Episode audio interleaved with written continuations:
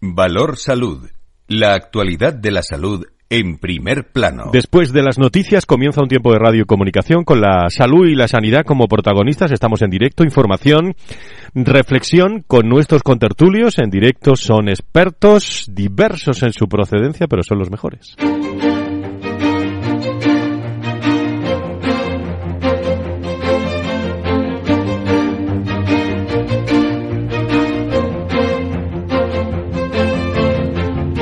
Valor Salud es un espacio de actualidad de la salud con todos sus protagonistas, personas y empresas. Con Francisco García Cabello.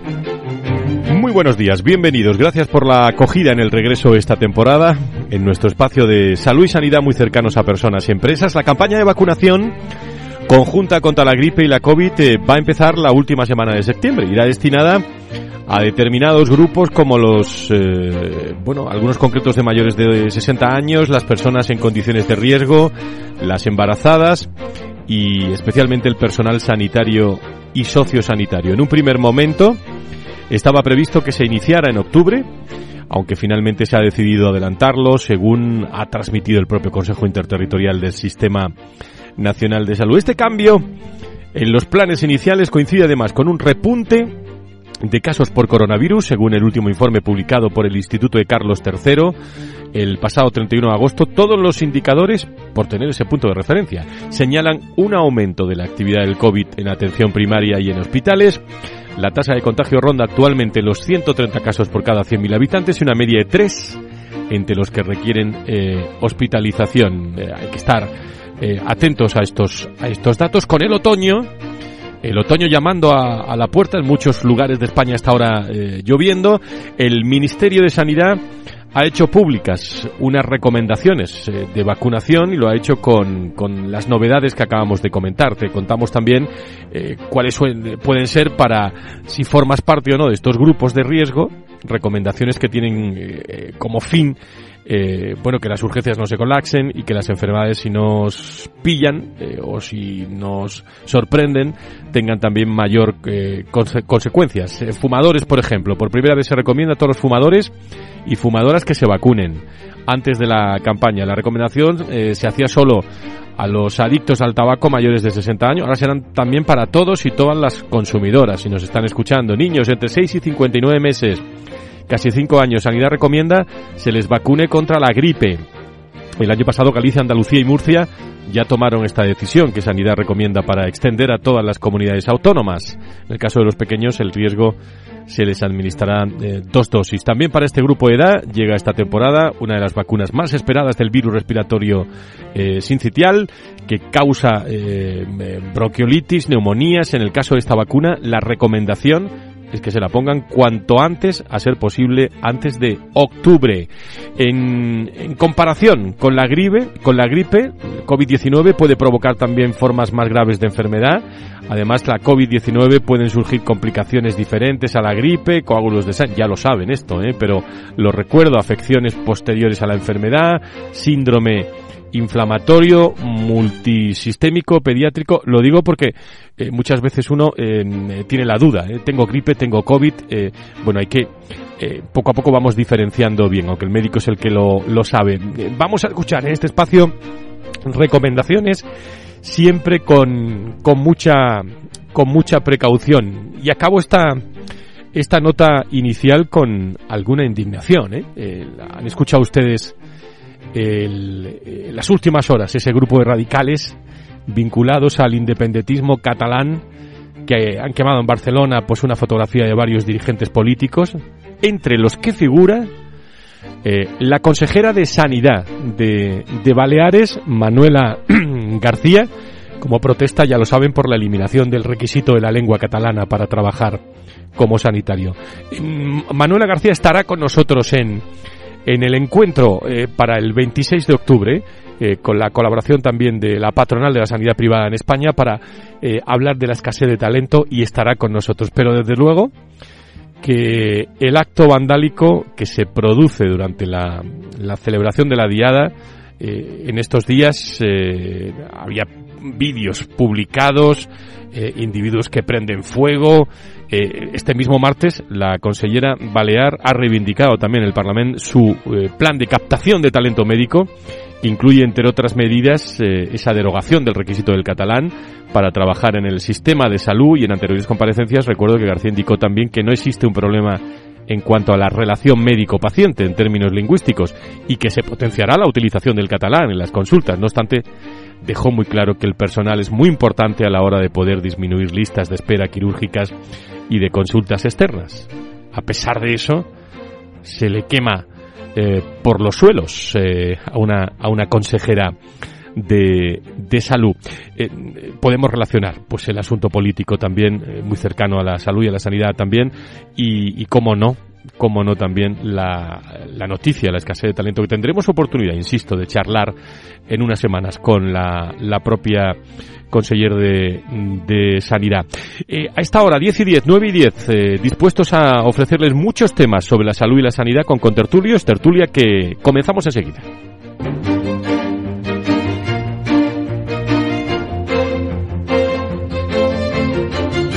Valor Salud.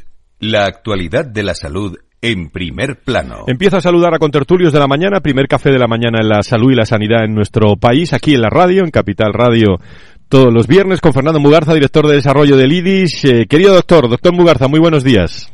Muy buenos días, un placer después de las vacaciones estar otra vez de nuevo pues con, con, vosotros, con los oyentes, con los compañeros, en fin, arrancamos el curso. Que sepa usted que le he seguido cada minuto de sus vacaciones, ¿eh? No por nada, sino porque nos lo ha contado muy bien.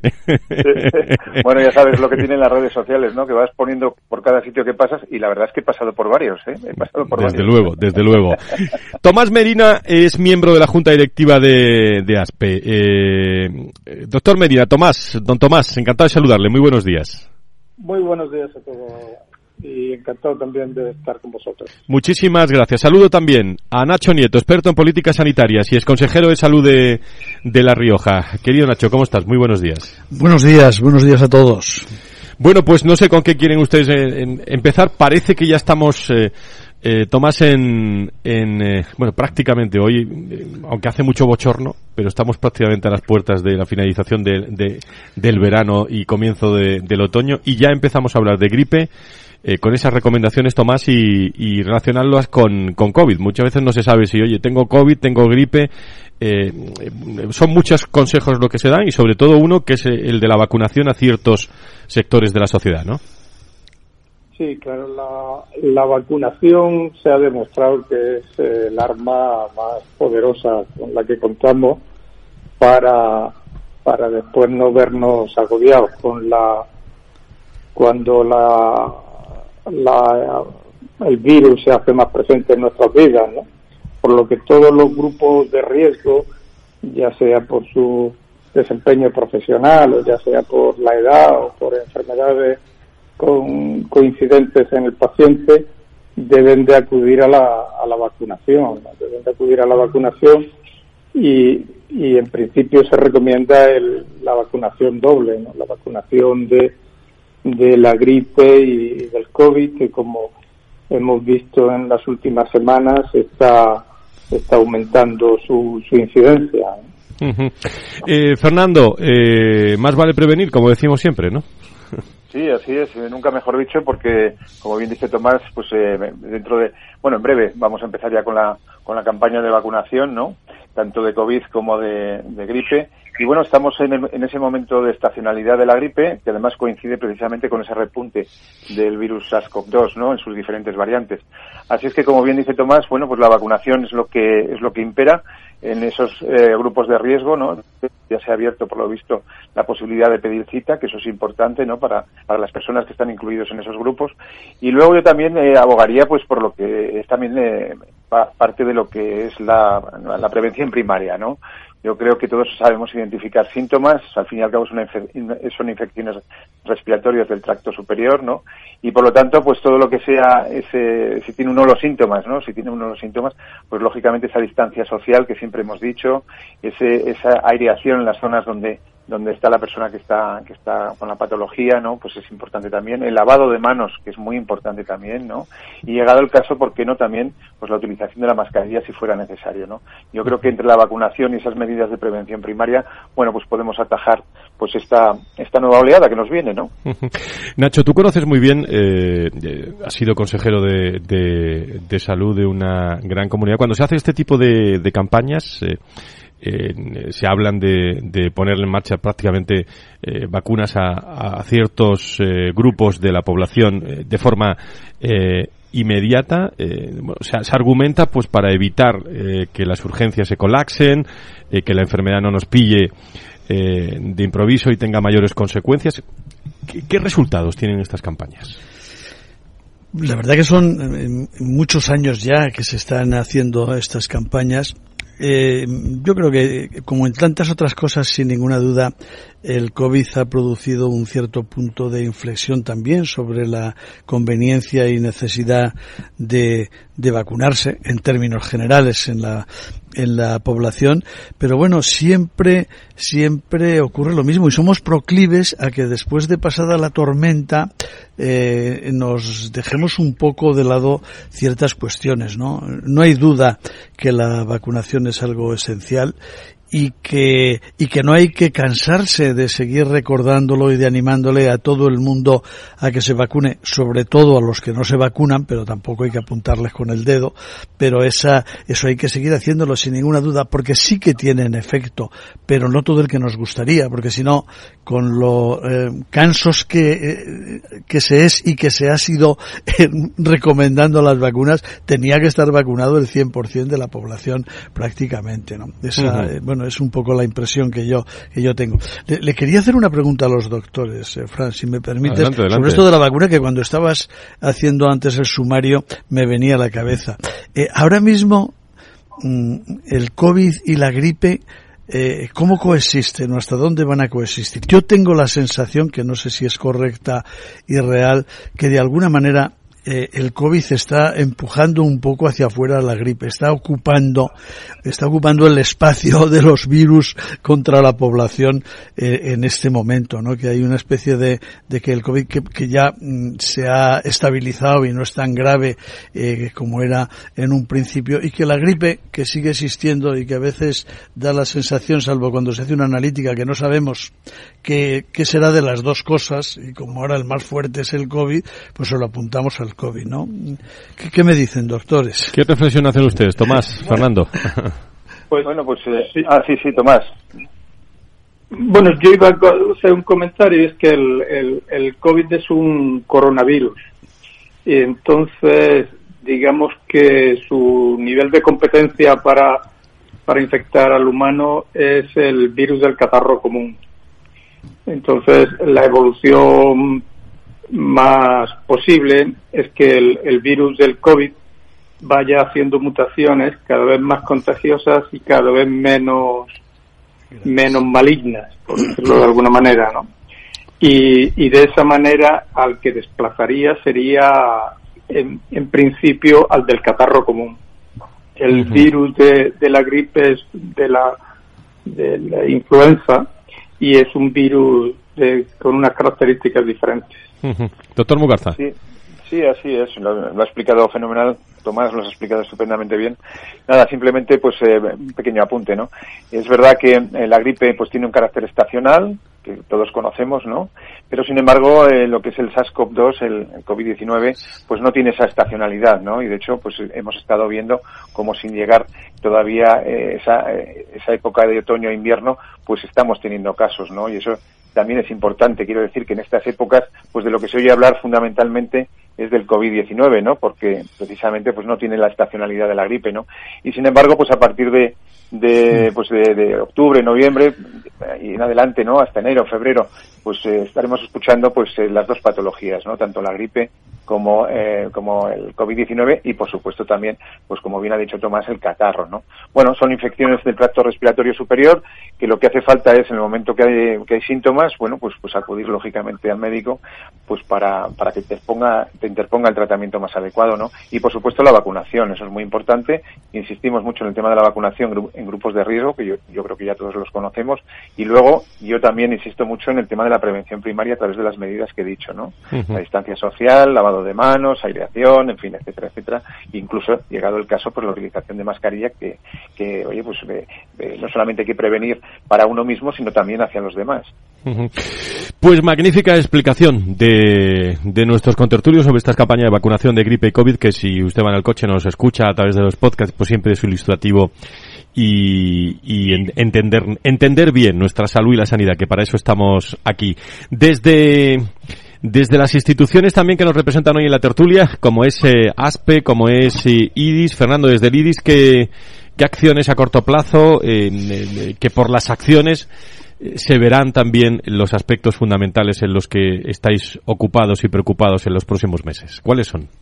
Pues mira, la verdad es que tenemos, como dicen, un final de año también pues muy intenso. Me imagino que como el resto, como ASPI, como los demás, ¿no? Bueno, pues porque estamos inmersos en todo lo que es el contexto de interoperabilidad, ¿no? Estamos ahí con la compartición de la historia, de la, historia clínica, ¿no? Que es muy importante para que haya esa continuidad asistencial del paciente, ¿no? Y luego también esa imbricación en lo que es el espacio europeo de datos sanitarios que va, que va avanzando y que lo que va a hacer es que, bueno, pues que, eh, en definitiva, el, paciente que se mueve por la Unión Europea, pues que en el futuro, pues pueda eh, acudir a, la consulta del médico, ¿no? o a su receta electrónica etcétera, etcétera, y entonces pues pueda tener ya el médico pues un poco esa, ese resumen, ¿no? De los datos más importantes de salud de la persona. Yo creo que eso es muy importante y vamos a seguir y estamos avanzando pues a buen ritmo en ese, en ese contexto. Luego, por otro lado, eh, abrimos el, el melón de la innovación, ¿no? Porque tenemos la jornada de innovación y entonces pues eh, ya diremos fechas en concreto pero pero ahí se va a tratar por los temas más más más candentes relacionados con el tema de la genómica con el tema de la radiómica quiero decir todo el, aspecto vinculado a la importancia de la imagen médica, en fin, y todos los y todas las ómicas alrededor de todo ese mundo, ¿no? Muy importante la calidad asistencial, porque vamos a hacer también la, la entrega de las acreditaciones, eh, los reconocimientos, mejor dicho, eh, QH, Quality Healthcare, con lo cual pues ahí va a haber también, pues eh, yo creo que es un momento de satisfacción para todos, ¿no? Porque los hospitales, tanto públicos como privados, pues además de una forma altruista, presentan sus candidaturas y nosotros, pues, eh, no nosotros, sino en este caso el comité auditor, pues es el que otorga, ¿no? Esas calificaciones QH, QH una estrella, dos estrellas o tres estrellas, ¿no? En definitiva, calidad, seguridad para los pacientes. Y luego, por si fuera poco, pues presentamos también los resultados sanitarios, ¿no? Eh, creemos que, que, no hay, para mejorar no hay nada, no hay mejor cosa que medir, ¿no?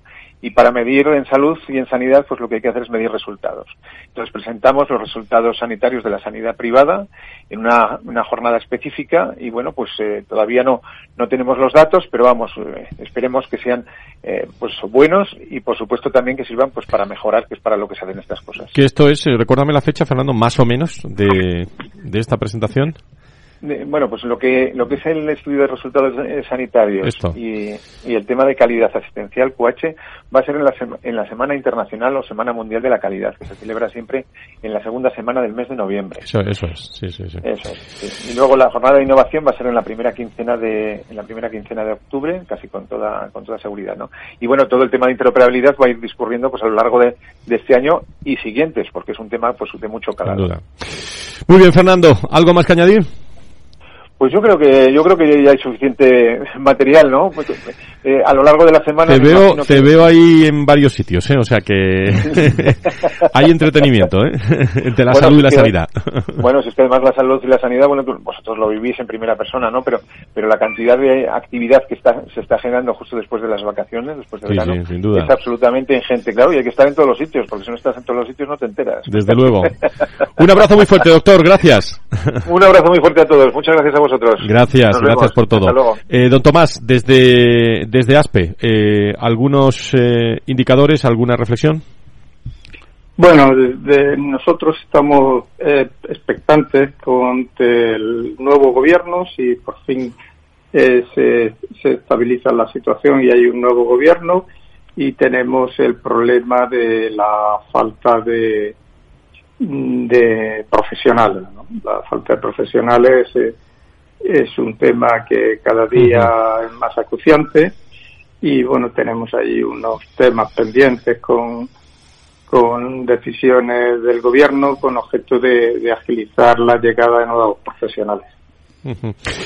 Muy bien, pues eh, aprovecho para, para recordar, eh, el próximo viernes lo haremos también en profundidad, 26 de octubre en las COE hablamos también de, talento en el sector salud y sanidad. Eh, eh, estaremos allí, estará el Foro de Recursos Humanos también allí con, con la patronal, eh, con una gran representación del, del sector del mundo de los recursos humanos en la sanidad en la sanidad privada y de otras muchas cosas, entre ellos de la propia consejera de, de Baleares, que estará también con nosotros. Don Tomás, encantado de saludarle. Muy buenos días, buena semana, ¿eh? Buenos días, muchas gracias. Muchas gracias. Patricia Alonso es directora del máster de GEDISA y miembro de la Junta Directiva de, de SEDISA. Eh, querida Patricia, ¿cómo estás? Muy buenos días, bienvenida. Hola, muy buenos días. Bueno, pues cuéntanos, eh, máster de GEDISA, eh, que la Fundación SEDISA ha puesto en marcha junto a la Universidad Europea de, de Madrid. Danos alguna referencia. Bueno, pues efectivamente ponemos en marcha este año el, máster en formación para gestión y dirección de servicios de admisión y documentación clínica eh, y la verdad es que estamos ilusionados con el proyecto. Creemos que es absolutamente necesario. Necesitamos eh, no solo, ya sabéis que desde CEDISA llevamos el marchamo de la profesionalización de la gestión desde, vamos, desde nuestros orígenes y creemos que a través de ese máster damos un paso más allá eh, en unos servicios que son grandes desconocidos y que sin embargo son una parte muy muy importante para realmente conseguir que la gestión sanitaria sea una realidad. Gestionar tiene que ser gestionar con datos, con información, no solo con datos sino con información y para eso se requiere conocimiento. Ahí nuevamente desde la Fundación y desde CERISA, con el apoyo de la Universidad Europea, con quien ya hemos trabajado en otras ocasiones, ponemos en marcha este máster. En un minuto veinte que me queda, son dos cuestiones que seguro que tú me, me resumes muy bien. ¿A quién va dirigido, Patricia?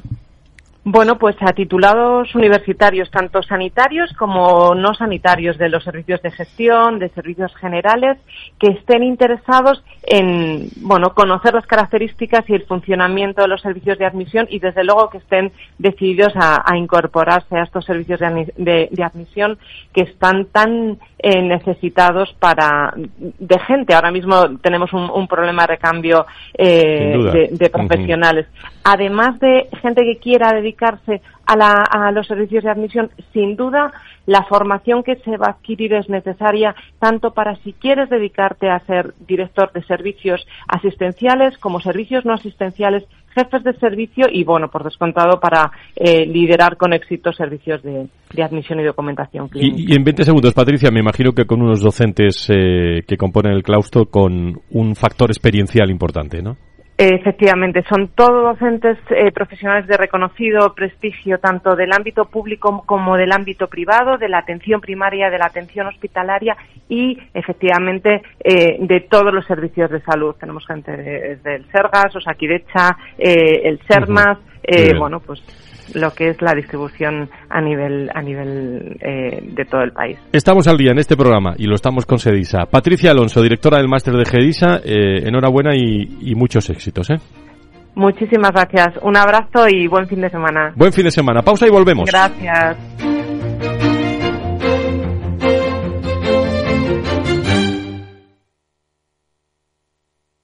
Entonces, ¿Dice usted que su obsesión por la ecología viene desde la infancia? Hombre, quizás padezco un calentamiento de mi biodiversidad por baja capacidad adaptativa, pero tanto como obsesión...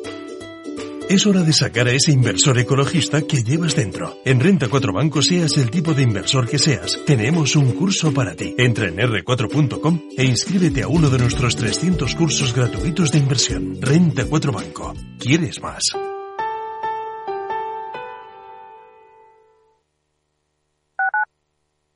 Madrid, 103.2 FM, Capital Radio. Si quieres entender mejor todo lo que rodea a nuestro sector alimentario, tienes una cita en La Trilla. Un gran equipo de especialistas te acercará a la actualidad económica y política desde el campo hasta la mesa. Conocerás sus principales innovaciones sin olvidar las producciones más tradicionales. Los sábados de 8 a 9 de la mañana con Juan Quintana, La Trilla de Capital Radio.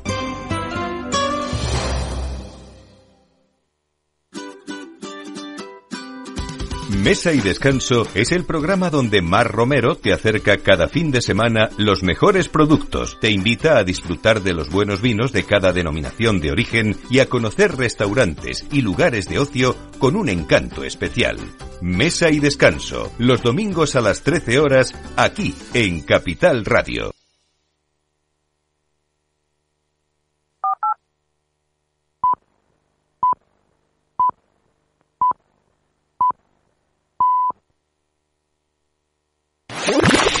Capital Radio, la genuina radio económica. Siente la economía.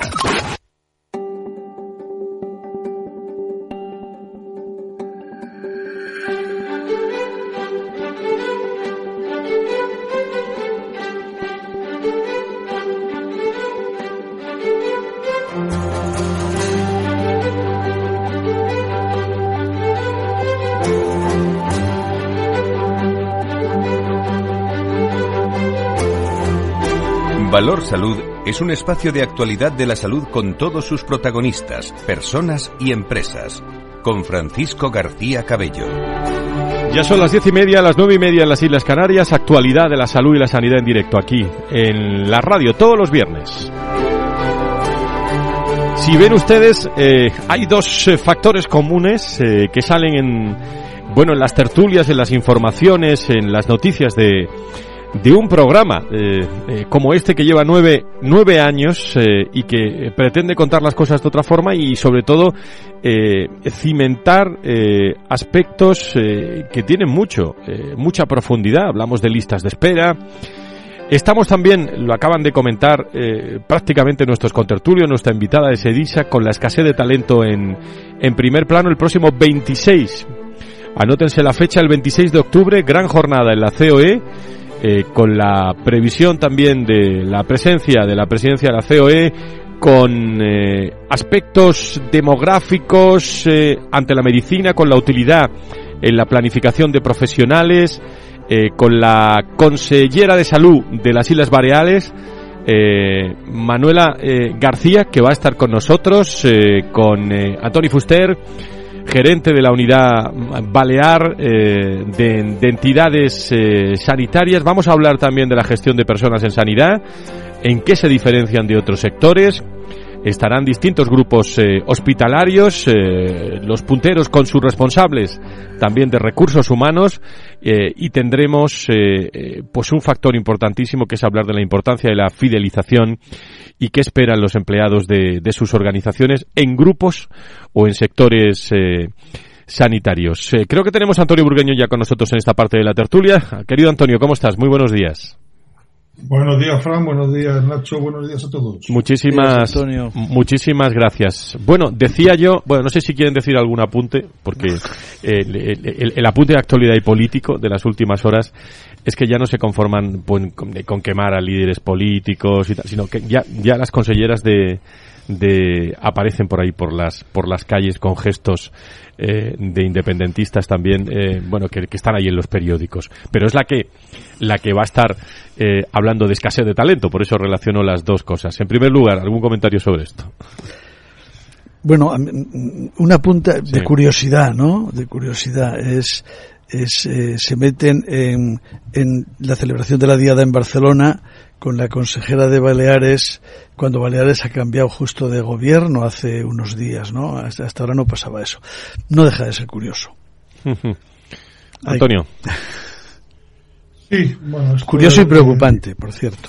Ya ha pasado en Madrid, yo creo que corría el año 2010-2011, que por motivos muy diferentes, ¿no? Pero yo creo que al final es la intolerancia al final de que cuando bueno se empeñan a hacer cambios muy radicales y, muy incomprensibles como ha sido en el caso de, de Baleares donde se priorizaba el hablar un idioma frente a frente a un conocimiento de, de, la profesión, pues evidentemente llega otro gobierno que estima que, y entre otras cosas la ha votado por ello, que esto no tiene sentido, y bueno, pues la intolerancia lleva estas cosas, ¿no? Yo creo que, que el problema es eh, que estas cosas tengan que ocurrir cuando parece que lo más razonable es que eh, oye, tengamos médicos antes que, que hablantes de, de catalán, ¿no? En fin, el tema, el tema está complicado y hay que estar, para estar en política y tomar decisiones hay que ser muy valientes, por lo tanto, es verdad, todos los que están ahí tomando Antonio, pero le, le hacen la broma de mal gusto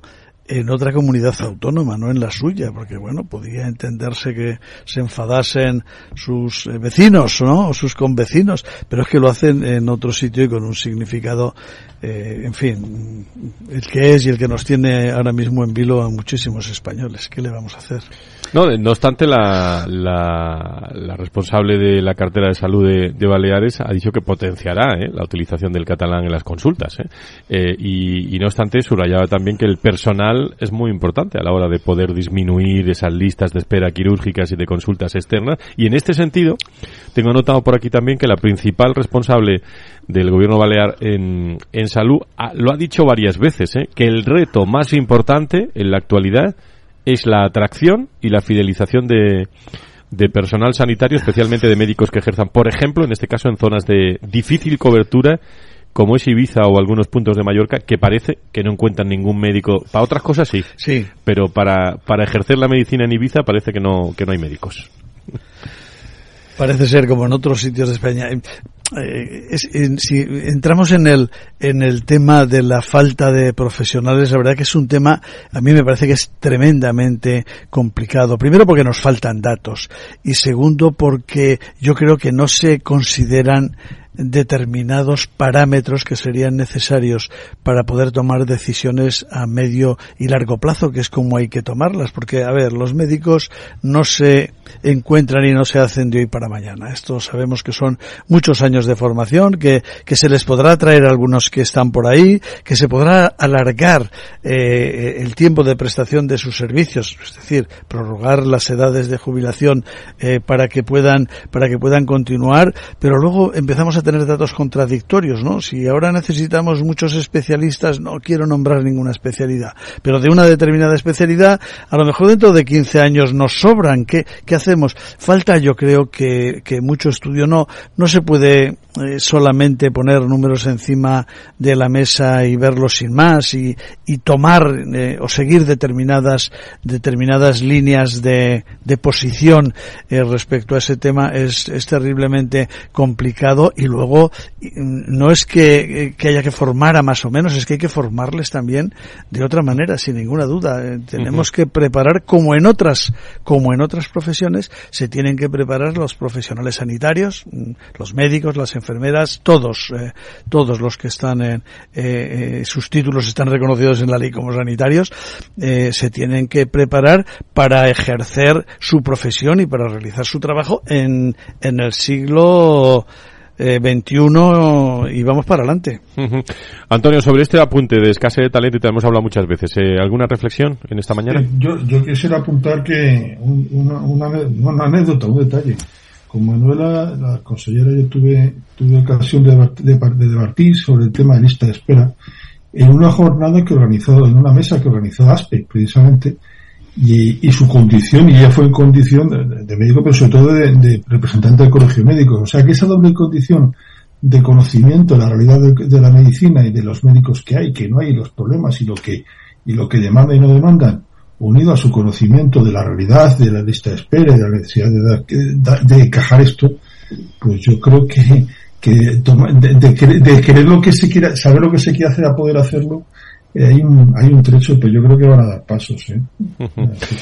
aunque, pues, la, eh, aunque la quemen en otra comunidad autónoma, bueno, pues ahí están, que van a ser valientes. Ahí está esa reflexión, tendremos, que es que esa actualidad, eh, por las últimas horas y al mismo tiempo como la vamos a tener en el, en el Congreso el próximo 26 eh, de, de octubre, de aquí al 26 da tiempo para para muchas reflexiones, pero vamos a poner encima de la mesa algunos aspectos. Nacho, ¿querías decir algo? Sí, sí, quería, quería apuntar una cosa. Eh, Antonio, hablando de las listas de espera, es de alguna manera incomprensible que la sanidad española, la pública y la privada, que tiene unos medios para atender a los pacientes, bueno, pues no se establezcan eh, los mecanismos, los cauces y los recursos para poder utilizar todos esos medios de la mejor manera, iba a decir al 100%, y de esa forma lograr eh, mejores resultados. No conseguimos eso y está ahí.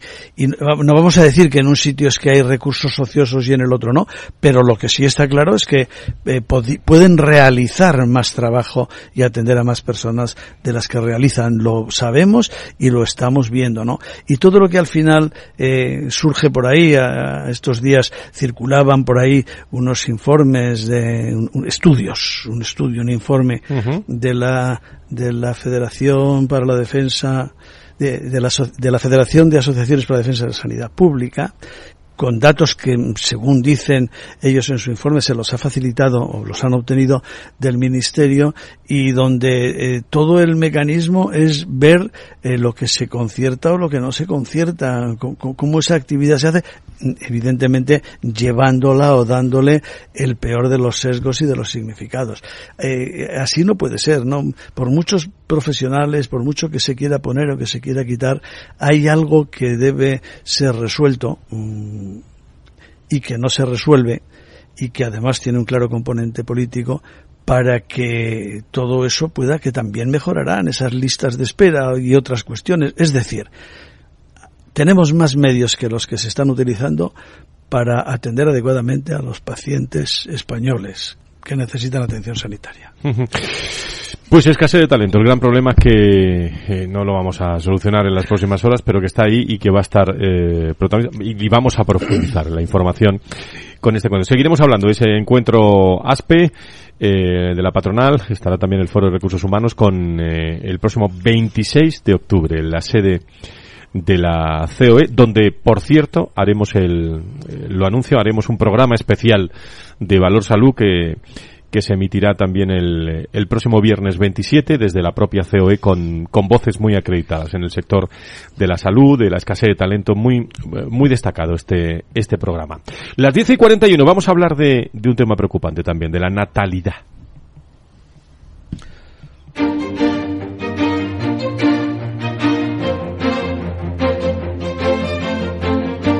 Valor Salud desde la actualidad. La salud al alza.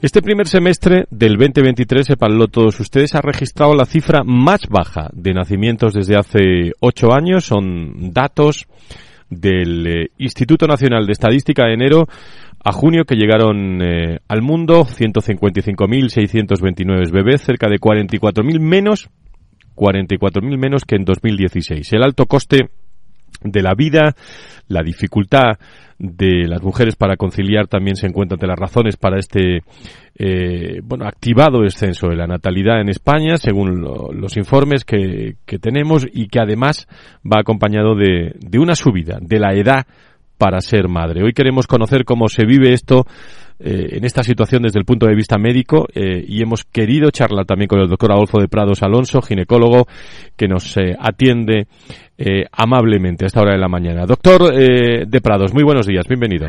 Muy buenos días, muchas gracias por la invitación. Muchísimas gracias. Bueno, además de factores económicos y sociales, como decíamos, ¿existe alguna causa a nivel médico que explique el descenso de la natalidad, doctor?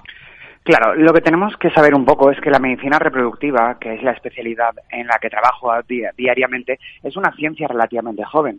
La primera nacida con un tratamiento de reproducción asistida es de finales de la década de los 70 y esto ha ido avanzando muy lentamente antiguamente no había ningún problema para embarazarse y la gente que no se embarazaba era muy poca.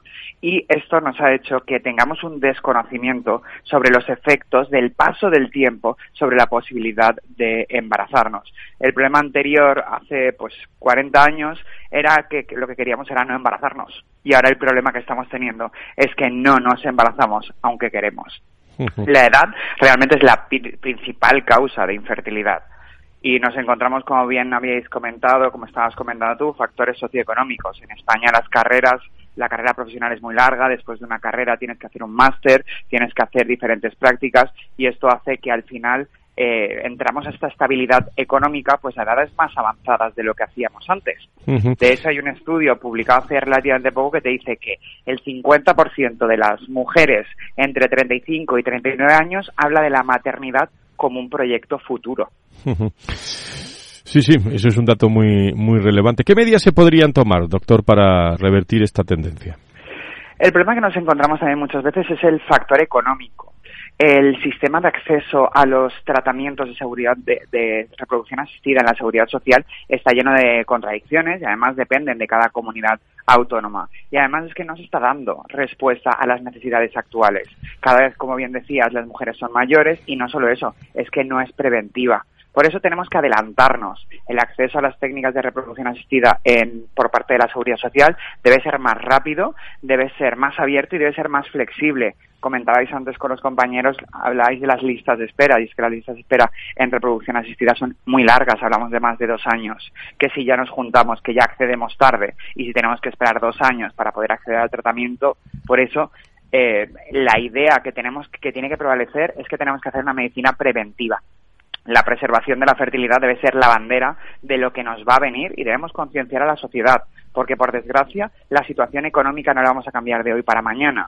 Entonces, si, decimos, si decidimos que tenemos que cambiar lo que es lo natural y lo que es óptimo, que es embarazarse a los 20, tenemos que ser consecuentes, informar y ser conscientes de que la fertilidad no es infinita y que tenemos que preservarla y que podemos preservarla.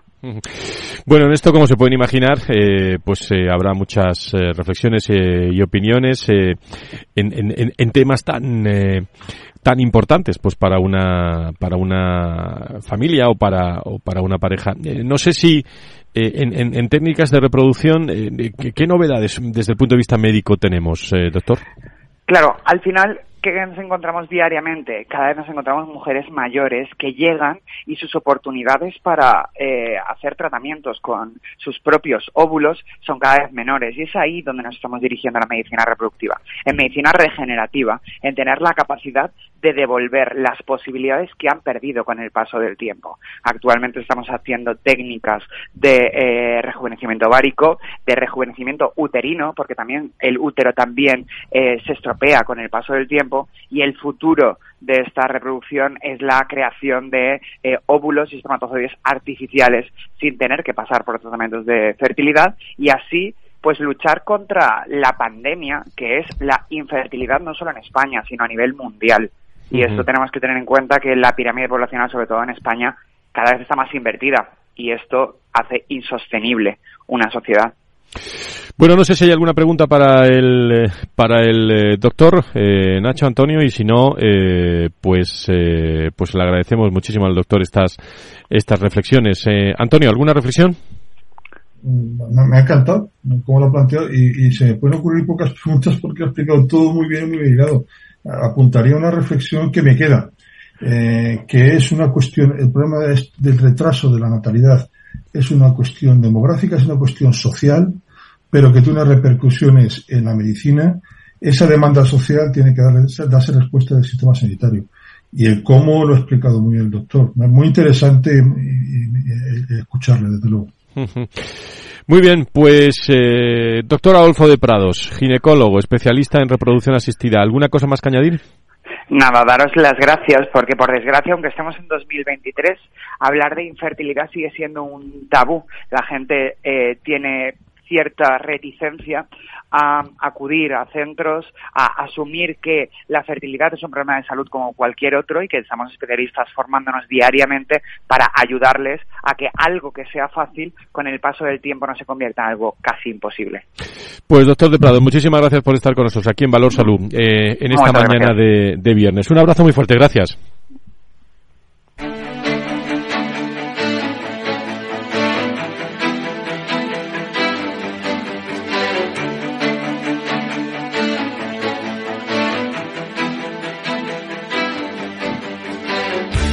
Valor Salud. La actualidad de la salud en primer plano. Hablando de medicina y salud, a esta hora de la mañana vivir con una cardiopatía y ser enfermera, no abandonar la pasión por volar. Gracias por hacerme un hombre nuevo. Debo mi vida a la denostada atención primaria. Mi pasión por la cirugía viene de lejos. Estas son algunas de las frases, amigos y amigas, incluidas en los testimonios de vida de la exposición fotográfica itinerante La Ruta de los Héroes, actualmente instalada en el vestíbulo de la puerta del Hospital Clínico San Carlos. Con esta muestra, eh, AEPOVAC, la Asociación Española de Pacientes con Valvulopatías, quiere rendir un homenaje a sus héroes, no solo a los pacientes que viven eh, con esta patología, también a los profesionales sanitarios que les tratan, les cuidan y en muchas ocasiones son sus confidentes. Eh, una muestra fotográfica itinerante a través de diferentes hospitales de, de Madrid que muestra imágenes emotivas y que no se olvidan. El doctor eh, Nombela es cardiólogo, intervencionista y coordinador eh, de la Unidad Cardiopatía Estructural del Hospital Clínico San Carlos de Madrid, donde se encuentra esta posición. Doctor Nombela, muy buenos días, bienvenido. Hola, buenos días. Muchísimas gracias. Bueno, por su biografía recogida en la exposición fotográfica, La Ruta de los Héroes, su experiencia en Bolivia, le hizo ser un médico real, darle importancia al paciente. Eh, ¿Cómo fue esa experiencia y cómo llegó a, esa, a esa conclusión en, en estas jornadas que se están celebrando? Eh, bueno, mi, mi experiencia en Bolivia inició cuando acabé la carrera de medicina y pude eh, estar durante un año en, en este país y bueno pues mi experiencia fue de allí atendía pacientes como médico general no como cardiólogo sino como médico general. Y la verdad es que bueno pues eh, el trato con los pacientes y, y la, la asistencia médica pues es muy diferente a la que a la que a lo mejor eh, se dispone por sobre todo por los medios no lo, y el y, y la y la localización en la que estaba pues es muy diferente a la que practicamos hoy en día en, en Madrid, ¿no? Entonces, pues bueno, fue una experiencia inicial eh, muy enriquecedora para, para toda mi carrera profesional. Estamos dando de visibilidad sonora a unas eh, exposiciones promovidas por la Asociación Española de Pacientes con eh, Valvulopatías. usted es cardiólogo, intervencionista e implanta válvulas cardíacas a través del innovador procedimiento TAVI. ¿Lo puede explicar un poco más para entenderlo, aunque sea un, un momento, doctor? Sí, pues eh, la, la TAVI consiste en eh, mm, cambiar la válvula órtica, que es la válvula principal del corazón por la que sale toda la sangre del corazón, y esto lo hacemos a través de un cateterismo, en el que se cruza, eh, se accede a través de la ingle, de la arteria de la, de la ingle, y desde ahí subimos la nueva válvula hasta el corazón para poder implantarla dentro de la, de la antigua válvula, que es la que está estropeada, para poder colocar una nueva válvula.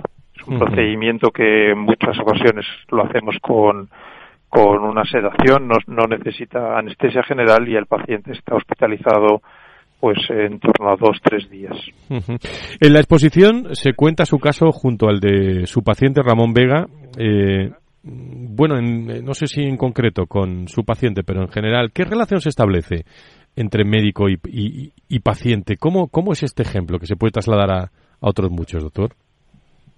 Sí, bueno, pues eh, en concreto eh, Ramón Vega pues es un paciente relativamente más joven de los que solemos tratar y, siempre pues eh, bueno pues pudimos establecer una una relación muy cordial y prácticamente de, amistad bueno por la trayectoria que él había que él había tenido y en el que hasta que llegó a nuestras consultas pues eh, tuvo algunas dificultades, pero luego pues finalmente eh, pudimos eh, atenderle en consulta y el procedimiento, a pesar de que era un caso complejo, el procedimiento transcurrió eh, sin incidencias y, y, bueno, pues el paciente eh, pudo ser dado de alta con su nueva eh, válvula a los pocos días de la intervención. Estamos hablando de una exposición itinerante que muestra eh, imágenes que tienen mucha historia, que nos dicen mucho de la relación médico-paciente. Esta exposición, doctor, por último, se, encuadra dentro de la Semana Internacional de la Concienciación de las Valvulopatías. En su opinión, ¿Está sensibilizada la población con esta patología? ¿Qué, piensa de campañas como las que se están eh, produciendo? Porque a muchos eh, pues pueden haber eh, sabido más en estos minutos de valvulopatías que, a lo largo de toda su vida, contándolo por parte del doctor. Sí, pues efectivamente la verdad es que incluso en muchos de nuestros pacientes, a pesar de, eh, las explicaciones que intentamos darles, pues eh, muchas veces eh, el tiempo no es el necesario para poder explicar todo lo que nos gustaría. Y creo que todo este tipo de campañas de concienciación y de dar a conocer cuáles son las valvulopatías ayuda mucho tanto a los pacientes como a los familiares o incluso a futuros pacientes que, que puedan tener una valvulopatía y que no haya sido diagnosticada, ¿no?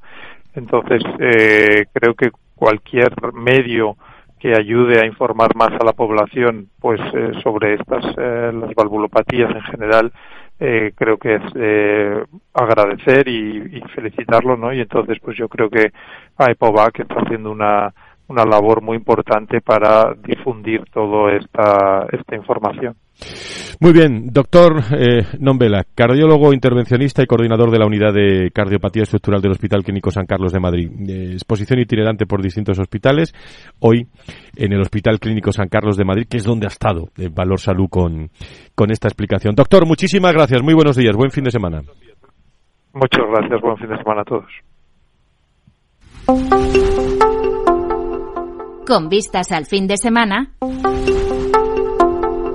Clínica Rementería le trae la noticia de salud visual para este fin de semana. Cada uno tendrá su elección sobre el mejor escenario del fin de semana. Lo importante es verlo bien. En la Clínica Rementería eh, la noticia de la salud visual para este fin de semana. Eh, no sé si sabían ustedes que la dificultad para ver bien de noche puede ser síntoma también de, cataratas. Eh, esta patología aumenta la sensibilidad de la luz, lo que causa un mayor deslumbramiento y en la clínica Rementería son expertos en cirugía de cataratas, realizan implantes de lentes trifocales de última generación que proporcionan una buena vista cercana, intermedia y lejana para ver mejor eh, por ejemplo, a todos eh, sus miembros de, de, la familia, ¿no? Eh, hay que informarse, si quieren saber más sobre la clínica Rementería, en el 91 308 383 91 308 3838 o en clínicarementería.es, eh, donde curan sus ojos y tratan a personas. Clínica Rementería le ha traído la noticia de salud visual para este fin de semana.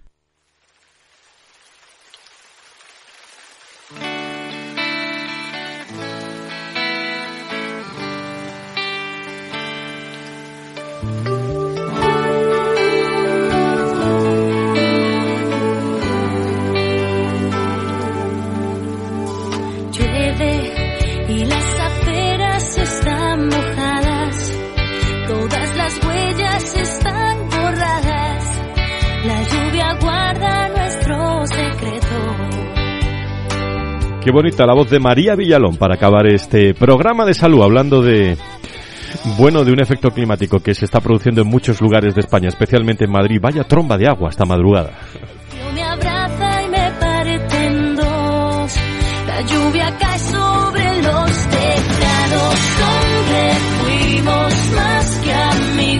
Bueno, querido Antonio, Antonio Burgueño, eh, no sé dónde estás tú, si ha habido o va a haber lluvia, pero aquí en Madrid, eh, bueno, apunta regular para estos días, ¿eh? No tiene buena pinta. Hombre, si cae racionalmente es que tiene buena pinta, pero a ver cómo cae porque por aquí suele caer bastante importante. Bueno, Antonio, eh, ¿alguna cosa más que quieras apuntar sobre este fondo de, lluvia? Nada, me ha gustado mucho los dos médicos, ¿eh? los dos doctores castellanos me gustado mucho, muy, muy ilustrativo, Fran. Pues de... nada, apuntar que, que vamos avanzando y que a pesar de que no tenemos gobierno central, eh, tenemos los gobiernos autonómicos que se han conformando, los nuevos directores de los hospitales, aquellos que van a cambiar, están cambiando por lo tanto, poquito a poco vamos teniendo más normalidad. Apúntese en la agenda ese 26 de octubre para estar con nosotros en el Congreso de Escasez de Talento. querido Antonio. Antonio Burgueño, buen fin de semana, gracias. Muchas gracias a todos. un abrazo. Un abrazo. Nacho, el paraguas, no se te olvide, ¿eh? No, no, pero esta noche no ha sido solo el agua. Truenos, relámpagos, o sea, ha sido una cosa tremenda durante un buen no ha dormido nadie esta noche, ¿eh? Más se oía venir la tormenta, ha caído el agua y luego la hemos oído marchar. Sí, sí. Y, bueno, pues... y, de madrugada, vamos, y a las 8 de la mañana o así también otro chaparroncito, ¿eh? Para no...